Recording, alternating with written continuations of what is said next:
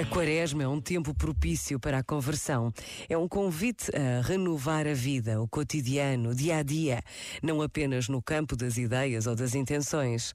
Não é um período para fazer votos ou desejos que não se concretizam, mas para colocar a vida sob a luz da verdade e passar à ação. Dois verbos são aqui essenciais: avaliar e agir.